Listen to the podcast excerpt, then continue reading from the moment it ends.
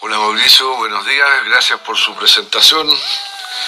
Buenos días también eh, a la distinguida y leal eh, audiencia de Radio La Calera. Diputado, eh, es mejor tenerlo aquí en vivo. ¿ah? Sí. Que- Así lo tenemos cerquita para preguntarle. Eh, Así uno no se puede correr. De todas maneras, oiga, diputado, yo quería preguntarle respecto de todo lo que ha significado. Mire, ya que estamos terminando el año, eh, el estallido social. Yo sé que ha sido un tema eh, no menor, de mucha preocupación, con muchos temas, aristas, con muchas cosas que, que han venido sucediendo. Eh, la gente está inquieta, esto se veía venir. ¿Cómo lo visualiza, diputado? Yo se lo pregunto desde esa perspectiva, eh, todo esto que ocurrió desde, podríamos decir, el 18 de octubre en adelante, eh, a poco más de dos meses. eh, ¿Cuál es la evaluación de- del diputado Marcelo Chile respecto de, todo esto que ha venido sucediendo? Yo creo, Mauricio, que la ciudadanía ha dicho con insistencia eh, suficiente como para que podamos todos entender de qué se trata, que tras su movilización y tras su indignación, su ira, su rabia, eh, están eh, el abuso y la desigualdad, que es como un matrimonio donde el varón es el abuso, la desigualdad la señora, y ellos fueron solemnemente eh, matrimoniados o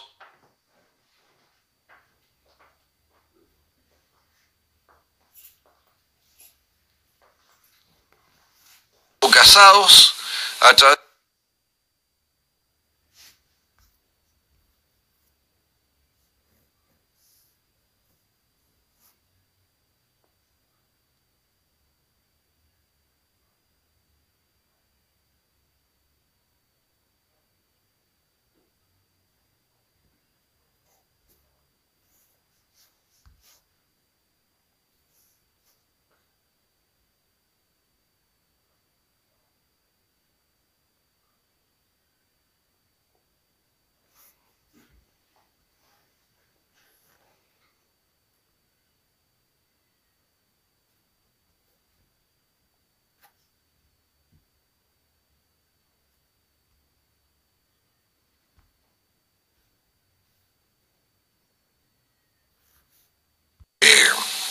la o, o- o el tribunal constitucional o esto, lo otro, todo esto está en cuestión porque la gente siente que más que estar al servicio de ella, está al servicio de la defensa de intereses particulares, de privilegios injustos y de la desigualdad. Y por lo mismo, los que son abusados, maltratados, postergados, bueno, es la mayoría del país.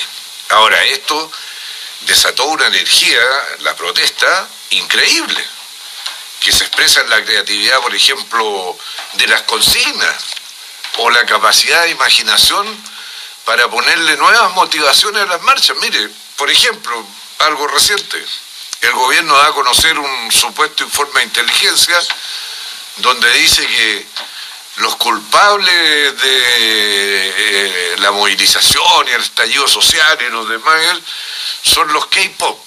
Eso le iba a decir. Que movimiento musical de lolos de 14 años.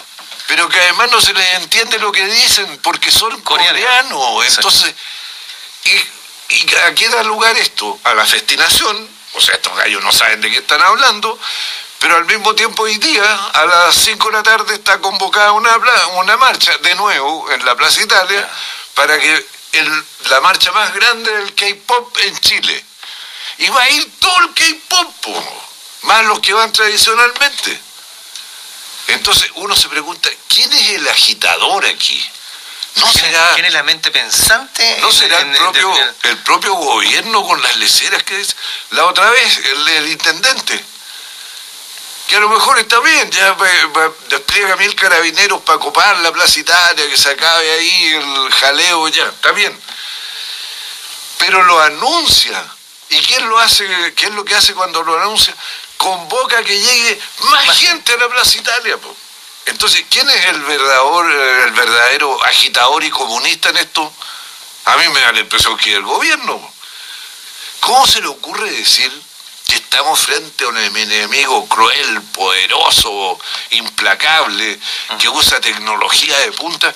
Oiga, pero si uno ve que andan a piedrazo, esa es la tecnología, tecnología de punta. Y cuando se pone sofisticado la bomba moto, que no sé qué se de que es llenar una botella con gasolina y ponerle un trapo para encenderla. O sea, esa es la sofisticación de la tecnología. Entonces, aquí hay una cosa objetiva, que es el malestar acumulado por mucho tiempo, que se desata una energía creativa además y de movilización gigantesca que no va a parar tan eh, fácilmente porque esto se retroalimenta. Incluso yo creo que aunque hubiera soluciones eh, sociales profundas a los temas más antiguos como previsión, salud, educación, vivienda, las cosas seguirían porque ya adquirieron una dinámica que es muy difícil de frenar, sobre todo con un movimiento que no tiene organicidad, no tiene liderazgo, no tiene cabeza, no hay con quién conversar en él. O sea, hablamos de, de, que si alguno de ellos quiere parar es descalificado por el resto como vendido, cualquier y la cosa sigue. Y, esto, bueno, va a continuar por un por un tiempo pretender que tiene una solución policial, yo incluso creo que ni una solución social tiene hoy día. Y la, lo que puede ayudar, fíjese, es que el movimiento obtuvo la principal conquista que podía obtener casi al partir, pero no se dio cuenta, porque en este, en este estado de exaltación en que se encuentra la gente, no se para a reflexionar, a meditar. Y obtuvieron la nueva constitución, pues. ¿Qué más grande que eso podían obtener? Pero no se dan cuenta y sigue y sigue. Ahora, yo creo que el proceso desatado de construcción de la nueva constitución a partir de ahora va a ir cambiando un poco la dinámica y trasladando la cuestión al debate sobre sí o no a la nueva constitución, cómo hacer. ¿Es un proceso largo? Sí, pero que la ciudadanía, como hemos visto, al final resultó que estaba interesada en el tema y no como decían otros de que no, que la constitución no les importa a nadie, que es muy abstracto. diputado, con respecto a lo mismo, usted planteó que una de las salidas acerca de esta crisis social eh, tenía que ver con em, la posibilidad de adelantar las elecciones. Sí, no he insistido en ello, Mauricio, porque no quiero interponerme en el camino de la construcción de la nueva constitución. Pero cuando uno ve los desaciertos y que el principal eh, agitador y comunista está en el gobierno, vuelvo a reflexionar si no es esa la solución de adelantar las elecciones, que para que no se diga que es una maniobra maldita contra el presidente, mi idea era que renunciáramos todas las autoridades electas a nivel nacional, presidente y, parlamento, y que se eligiera todo junto con eh, el plebiscito de la nueva constitución. Pero no ha existido, le repito, para no obstaculizar el camino de la nueva constitución que me parece más importante. Lo, cambio de tema, pero siempre en el mismo ámbito. El ingreso mínimo garantizado, ¿qué significa eso? Eh, ah, se lo pregunto así para que mucha gente lo pueda entender, gente que hasta ahora no está escuchando. Voy a tratar de explicárselo porque en realidad, bueno, finalmente lo votamos a favor, pero eh, el gobierno, el presidente dijo va a haber un ingreso mínimo garantizado, él lo fijó en 350 mil pesos. Pero después se descubrió que con los descuentos quedaba como en 290. mil, algo por ahí. Por ahí. Bueno, logramos en la conversación con el gobierno a través del Parlamento que llegara nominalmente a 384 mil para que después de los descuentos, previsión, salud, en fin, quedara en líquido 301 mil. O sea, a partir de la entrada en vigencia de la ley, Nadie que tenga contrato formal con alguna empresa, de cualquier tamaño que ella sea, va a recibir menos de 301 mil pesos líquidos al fin del mes. Al bolsillo. Sí. Pero ¿de qué se compone esto? Se compone del salario mínimo, que hoy día estamos en 301 más o menos, 301 mil pesos, el que tiene una reajustabilidad ahora en marzo, y después tiene otra en agosto, porque así está construida la ley del salario mínimo vigente. Entonces, va a tener el salario mínimo y va a tener un subsidio complementario para llegar a los 384 mil para quedar en 301 mil líquidos. Pero ¿qué va a ocurrir con esto? Que es lo que le dijimos al gobierno que había que ponerle ojo y que mejor actuáramos sobre el salario mínimo en vez de con un subsidio. Aprovechando la buena voluntad que han mostrado los empresarios frente a la crisis y, el haber entrado un poco en conocimiento y en razón de lo que sufren sus trabajadores.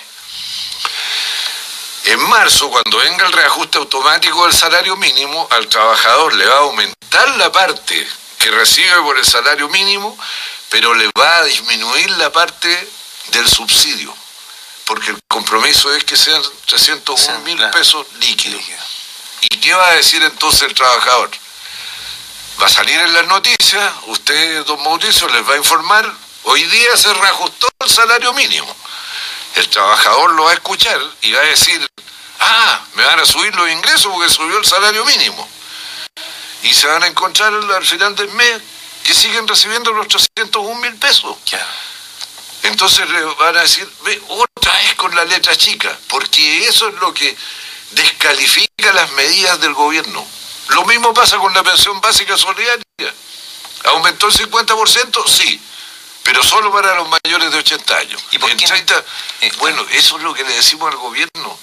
Tome medidas que sean claras, netas, contundentes, que no puedan ser objeto de chistes ni de descalificaciones.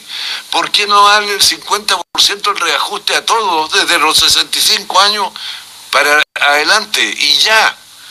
No, todo pirquineo, el regateo, como si estuviéramos en el mercado o comprando acciones, compra de esta y vende las otras. No, lo, estamos gobernando. Se lo quiero preguntar, diputado, eh, usted que está más cerquita y puede entender quizás de mejor manera el tema de los recursos. Chile está en condiciones de que los pensionados puedan recibir un equivalente, por ejemplo, a un sueldo mínimo, entendiéndose de que un sueldo mínimo es lo que necesita una persona para poder sobrevivir.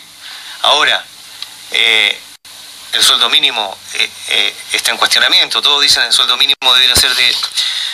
El sueldo mínimo debería ser el ingreso que, según nuestras definiciones sociales, que han sido largamente construidas, le permita a un trabajador que con ese ingreso una familia de cuatro personas viva fuera de la línea de la pobreza por sobre la línea de la pobreza.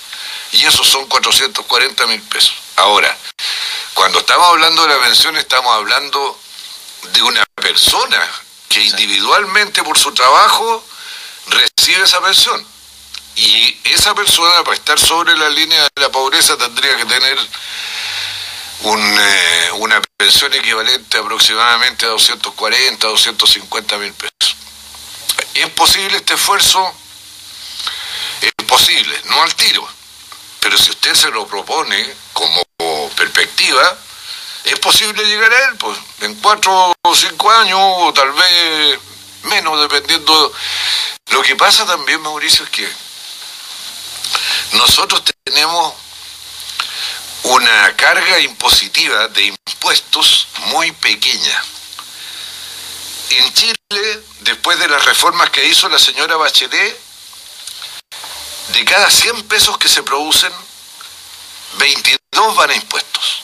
Antes de la señora Bachelet era mucho peor, porque de cada 100 pesos que se producen, 18 iban a impuestos. Y peor todavía, esos 18 eran cargados muy inequitativamente, porque de los 18, 12 venían de los impuestos indirectos, el IVA, que lo pagamos todo igual independiente de nuestra condición socioeconómica, el impuesto a la gasolina y el diésel, eh, el impuesto a los cigarrillos, tabaco, el impuesto a los alcoholes, a las importaciones y exportaciones. O sea, esos son impuestos indirectos que se pagan independiente del tamaño del bolsillo que usted tenga. 12 de los 18 venían de ahí. Solo 3 venían de las utilidades de las empresas. Imagínense, solo 3. Y otros 3 venían de la riqueza individual, de las personas que pagan el impuesto a la renta, que son pocas en Chile. Eso subió a 22 con Bachelet y nos permite hoy día tener la gratuidad en educación, más hospitales, porque un hospital usted tiene que tener también la plata para después tener eh, el personal, ¿ah? que es personal calificado y carito, por lo tanto. Bueno, en los países y cuando digo un país de verdad que se preocupa de sus ciudadanos y que sus ciudadanos se sientan incluidos, parte de, comprometidos con, ¿ah? tienen cargas tributarias del 40%, que le permite, entre otras cosas, pagar pensiones dignas. Igual siempre, si usted habla con un español o un francés, le va a decir que la pensión es baja, claro. Pero el poder adquisitivo de esas pensiones bajas, sobre todo cuando usted tiene la salud gratis, la medicina gratis, ¿ah? el transporte rebajado, bueno, rinde mucho más que lo que rinde y, desde luego proporcionalmente mucho más cercano al salario mínimo una pensión allá que, que acá. Pero para pagar eso, bueno, la sociedad tiene que ponerse. Y eso es lo que hay que lograr aquí de a poco con la transformación del eh, sistema de pensiones. Diputado, eh, luego hay otro tema eh, y que tiene que ver con el tema de la reelección a la autoridad en que está. Eh, ¿Cree que exista voluntad política por parte de su de, la gente, no, solo del gobierno, sino que también de, de la Cámara, a que esto pueda comenzar en forma inmediata, por ejemplo, desde las próximas elecciones municipales que, ya se nos vienen? ¿Podría ser un buen indicio? Mauricio, este proyecto lo aprobamos en la Cámara de Diputados hace como ocho años.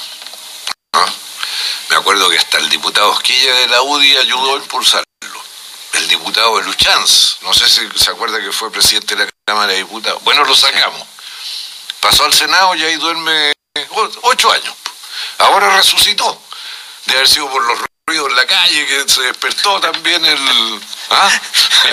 Empezaron a despolvarse los, archivos donde están estos, estos proyectos guardados por muchos años. Bueno, pero ¿qué pasa con esto? Ahora está la discusión si es retroactivo o no. Mi opinión es que tiene que ser retroactivo para los parlamentarios, sin ninguna duda. ¿Ah? esto a mí me perjudica, porque yo ya con el eh, periodo actual yo ya estoy llevando los tres periodos que podría llevar, si se hace retroactivo. Pero no importa que me perjudique, si aquí lo que estamos tratando es de sanar al enfermo que es la institucionalidad democrática de Chile. Para los senadores debiera ser igual, retroactivo. Para los alcaldes yo tengo una duda. ¿Por qué? porque siempre se entendió que los principales blancos, por decir así, o los llamados a tener una renovación más radical, era el Parlamento y los parlamentarios. Entonces, los parlamentarios estamos sobre aviso de esto. Entre otras cosas porque empezamos hace ocho años a tramitar el proyecto. Pero los alcaldes es como pegarle un aletazo por la espalda, a traición. Porque ellos Hay alcaldes que, han hecho una buena gestión en su no, Está bien, sí, pero fuera de esas consideraciones, no se planteó nunca que iba a tener efecto retroactivo para los alcaldes. Y el problema es que ya eh, vamos a entrar al año en que toca la elección de los alcaldes, en octubre, el próximo año.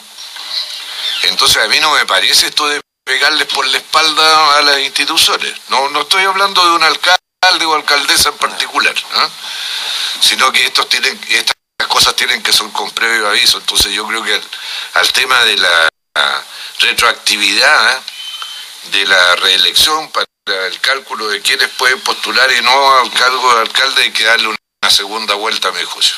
A los parlamentarios, no, con efecto retroactivo, aunque me perjudique a mí en lo personal. Diputado, eh, hay hartos temas, yo sé que usted tiene una agenda bastante extensa, eh, pero no puedo dejar de preguntarle qué, opinión eh, le merece todo esto de que eh, hoy una generación importante de chilenos eh, haya salido a las calles, sobre todo de jóvenes, entendiéndose de que en, las últimas elecciones los jóvenes fueron los que menos se acercaron a los lugares de votación a hacer válido su, su voto. ¿Le queda la sensación de que esto cambió, de que ya maduraron un poco, entendieron el concepto de que una forma de poder elegir eh, autoridades que nos representen de buena manera es cumpliendo con su deber cívico como corresponde? Eh, se lo pregunto porque en su calidad de diputado por tercer periodo eh, y muchos ligados al mundo de la política, ha visto de todo. Esta generación de los chicos del K-pop, que seguramente hoy van a desfilar eh, por su casa también, y, van a, y, van y van a, quizás a mostrar la otra cara, la, parte de que eh, los jóvenes también merecen ser escuchados. ¿Siente que la política chilena hoy en día no, no lo ha escuchado como, como se merece? Sabe, Mauricio, miren, la última elección eh, empezó a cambiar la composición del electorado y empezó a expresarse con mayor fuerza la gente joven. Usted sabe, antes el padrón se caracterizaba porque los mayores eran los que más votaban. Bueno, eso empezó a modificarse. Eh, ahora yo creo que con lo que ha ocurrido, esta masificación va a ser eh, creciente exponencialmente en lo que es la participación electoral de los jóvenes. Y yo creo que su apatía no tenía tanto que ver con el desinterés por la cosa pública, por la república, por la eh, actividad de la política, el arte de gobernar, de los problemas que tiene la sociedad y cómo resolver, sino que su indiferencia yo creo que tenía que ver más bien con la percepción de que el sistema político no era capaz de dar respuesta a los problemas. Entonces la cosa era, ¿y para qué ir a votar si la cuestión va a seguir igual? Pero ahora yo creo que los jóvenes sienten que está la posibilidad tanto de cambiar la manera de convivir de los chilenos expresada a través de la constitución, como de cambiar el personal político yendo a votar. Y eso, a mi juicio, los va a motivar a, movilizarse a la gran mayoría, porque nunca fueron indiferentes. Yo tengo una nieta, ahora está en Alemania en un intercambio por tres meses, ella estudia en un colegio alemán. Bueno, tenía muchas dificultades porque era como la única niña que tenía un pensamiento social avanzado. Y sus compañeros eran todos más bien conservadores de las cosas que escuchaban en su colegio alemán en el sur, Valdivia. Bueno, y, y la Malia se produjo la explosión social y descubrió que había mucha gente que pensaba como ella.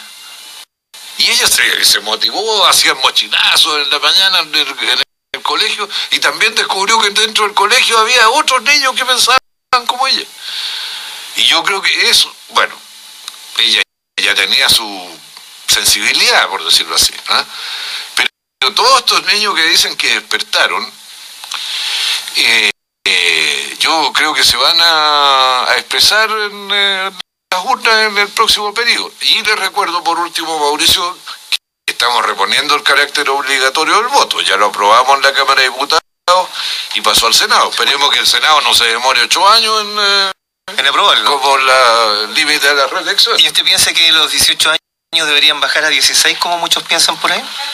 Yo creo que se puede eh, discutir. Yo creo que un niño a los 16 años los temas de la sociedad ya tiene opiniones, tal vez no son juicios definitivos los que tiene, pero tiene un cierto criterio formado.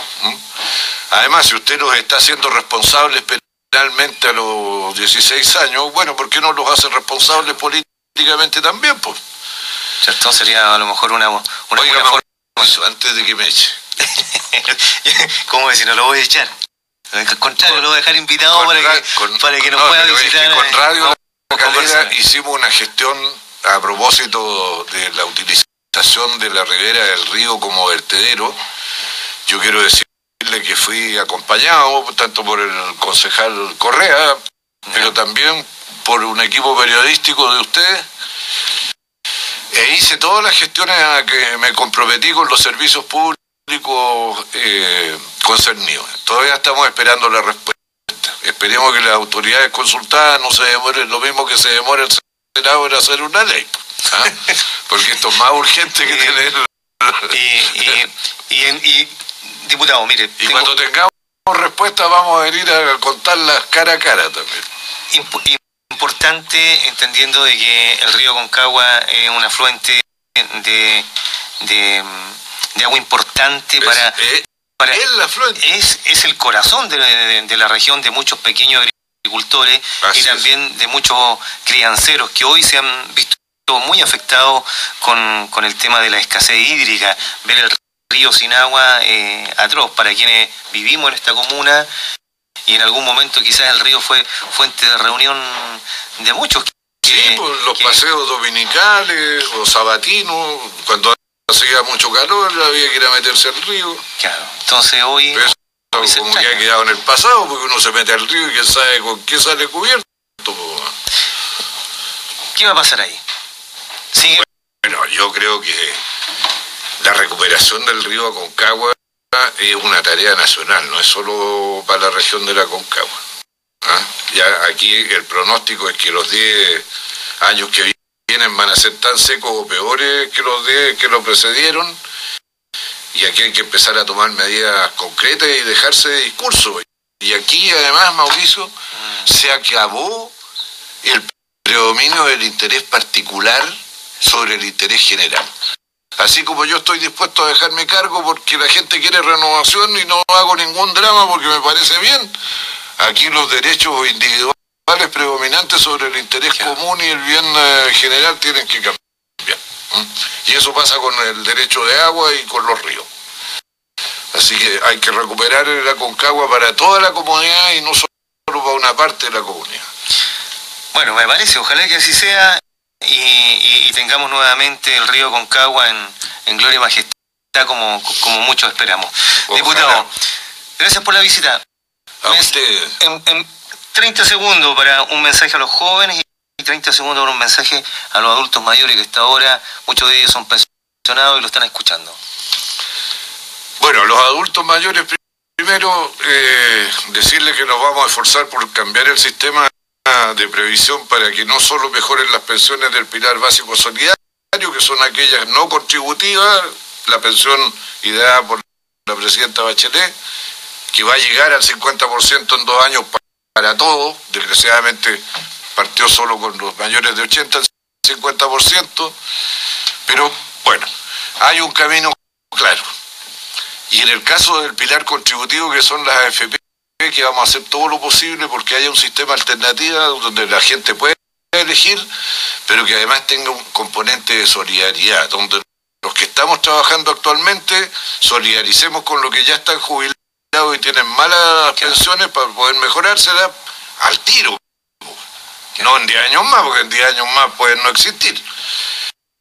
Y para que también quienes estamos trabajando hoy día y tenemos mejores sueldos, contribuyamos a mejores pensiones de aquellos que están hoy día trabajando pero tienen bajo salario.